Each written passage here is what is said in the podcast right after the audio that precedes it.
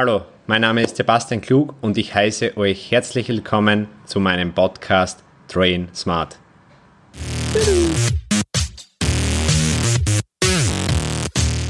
Episode 8 Ausdauertraining. Grüß euch, in dem Podcast heute geht es um das Thema Ausdauertraining. Wie schaut das Ganze aus? Was für eine unterschiedlichen Orten gibt es? Was bewirkt Ausdauertraining? Wann ist der beste Zeitpunkt und vieles mehr und ich wünsche euch viel Spaß und jetzt springen wir direkt ins Thema, was, was bewirkt Ausdauertraining. Also Ausdauertraining bewirkt grundsätzlich nichts anderes als durch das Mehr an Bewegung, was wir haben, verbrennen wir mehr Kalorien, was uns wiederum im Aufbau helfen kann, nicht so schnell fett zu werden, beziehungsweise in einer Diät helfen kann, mehr zu essen und trotzdem den gleichen Fettverlust zu haben. Man kann einmal sagen, dass Ausdauertraining nicht unbedingt notwendig ist. Das heißt aber nicht, dass das du nicht machen solltest oder auch schlecht ist, sondern es kommt wirklich je nachdem, was für Zielsetzungen du hast, auf das kommt es immer drauf an.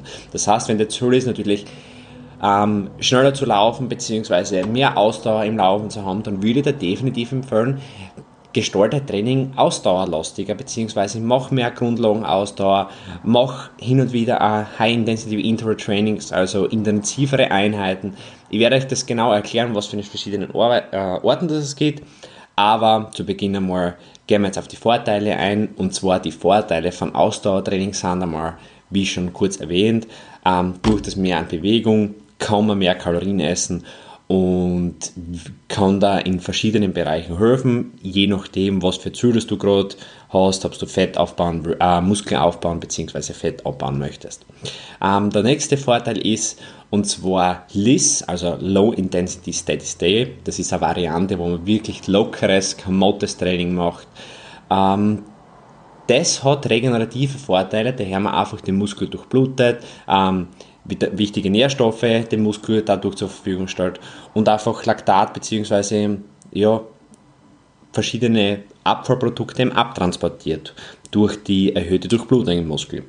Und der nächste Punkt ist eben Gesundheit und zwar ist es so, dass wenn man in einer Diät relativ niedrig mit den Kalorien ist, man dazu tendiert, dass man meistens schon einen großen Vitamin-Nährstoffmangel aufweist. Das heißt einfach, man sollte dann Cardio einbauen, um seinen Kalorienbedarf zu erhöhen und dadurch man mit einer Diät wieder mehr essen kann, wodurch man vielleicht keinen Nährstoffmangel erreicht. Also das sind einmal die Vorteile. Jetzt kommen wir zu den Nachteilen. Also Nachteil Nummer eins ist definitiv die Zeit. Es beansprucht je nachdem, was für Variation oder was für eine Variante man aussucht, benötigt man dafür, sage mal, zwischen 20 Minuten und 2, 3, 4, 5 Stunden. Es gibt natürlich bis ins Unendlich, sage ich jetzt einmal. Ähm, zweitens einmal Lust und Motivation. Also es ist bekannt, dass Ausdauertraining ziemlich eindeutig ist und man dadurch sehr schnell an die Lustgrenze kommt, sage ich jetzt einmal dazu.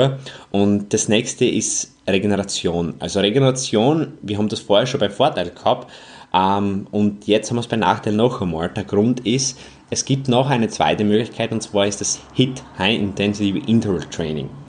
In der Trainingsvariante vom HIT ist es so, dass man kurzzeitig hohe Belastung hat, gefolgt von einer niedrigeren Belastung, wo man einfach wieder kurz regeneriert. Das heißt, man macht zum Beispiel 30 Sekunden Sprints, 1 Minuten gehen.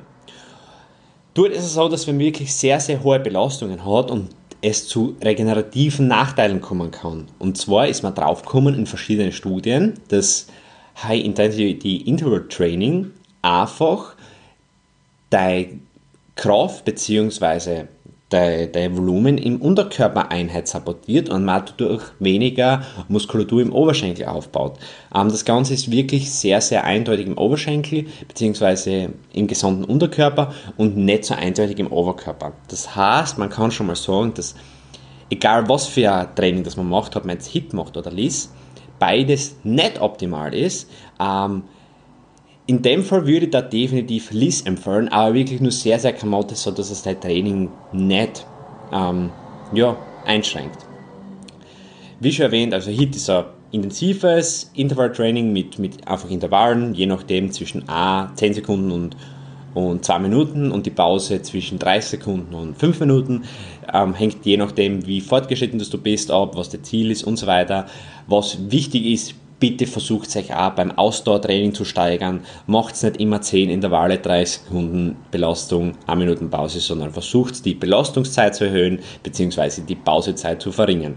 Gleiches gilt natürlich bei Liz. Bei Liz ist es einfach so, das ist eine kamotere Einheit mit einem Puls zwischen 110 und 140, wo man wirklich konstant eine Geschwindigkeit läuft und ähm, dadurch einfach verschiedene die Durchblutung erhöht, regenerative Vorteile hat. Man kann natürlich genauso aus spazieren gehen, Radfahren gehen, Inlineskaten, komplett egal was, das sind alles lockere ähm, Ausdauereinheiten. Der beste Zeitpunkt, da gibt es verschiedene Mythen und viele Leute sagen, dass der beste Zeitpunkt von Cardio nüchtern in der Früh ist. Das ist definitiv nicht so, ähm, weil Studien sind draufgekommen, wenn man gefastet ins Ausdauertraining geht, dass man im Training bzw. im Ausdauertraining eine schlechtere Performance hat. Das heißt, man kann vielleicht nicht so schnell laufen bzw. Das fühlt sich noch nicht so gut an, man ist noch nicht so ähm, aufgewärmt bzw. ja, es, die, die, die Performance nimmt einfach ab und dadurch man einfach weniger Kalorien verbraucht. Weiteres ist, dass der Muskelerhalt bzw. dass man eher dazu tendiert, mehr Muskeln zu verlieren, wenn man nüchtern ins Ausdauertraining geht.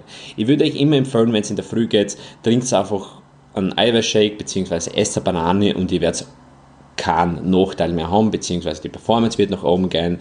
Ähm, der Muskelerhalt wird definitiv besser vorhanden sein. Und einfach esst eine Banane oder trinkt einen Shake, that's it.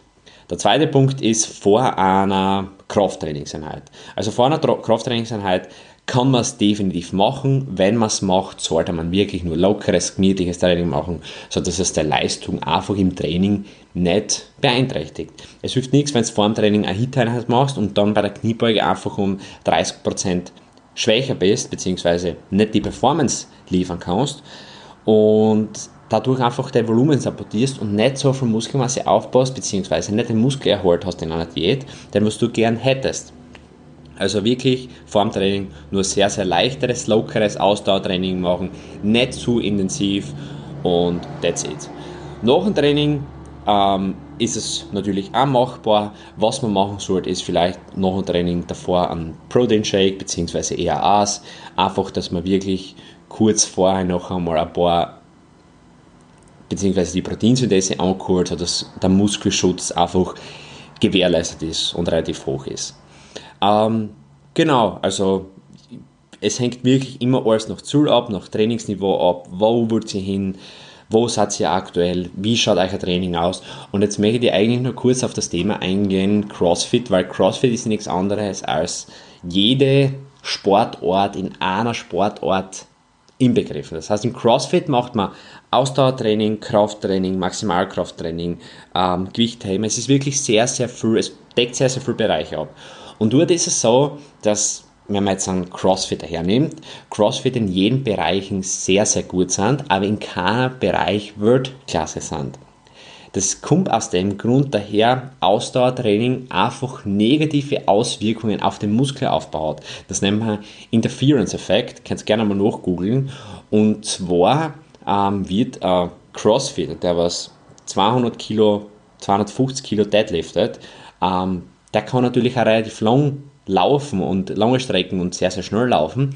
Aber wenn er vielleicht die Laufeinheiten nicht so oft machen würde in seinem Training, würde er vielleicht 270 oder vielleicht sogar 300 Kilo deadliften. Das heißt, sucht euch ein Ziel aus, fokussiert das zu lange, wenn euer Ziel ist, wirklich laufen bzw. einen Marathon mitzumachen, dann natürlich geht so oft laufen wie möglich, plant euren Lauftrainingsplan so gut wie möglich, macht es nicht zu oft in der Woche High-Intensity-Interval-Trainings. Ich sage, zweimal in der Woche ist definitiv genug.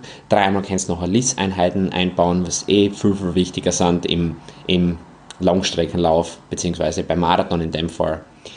Und das war es eigentlich schon mit den wichtigen Punkten und ich wünsche euch einen schönen Tag und wir hören uns. Tschüss.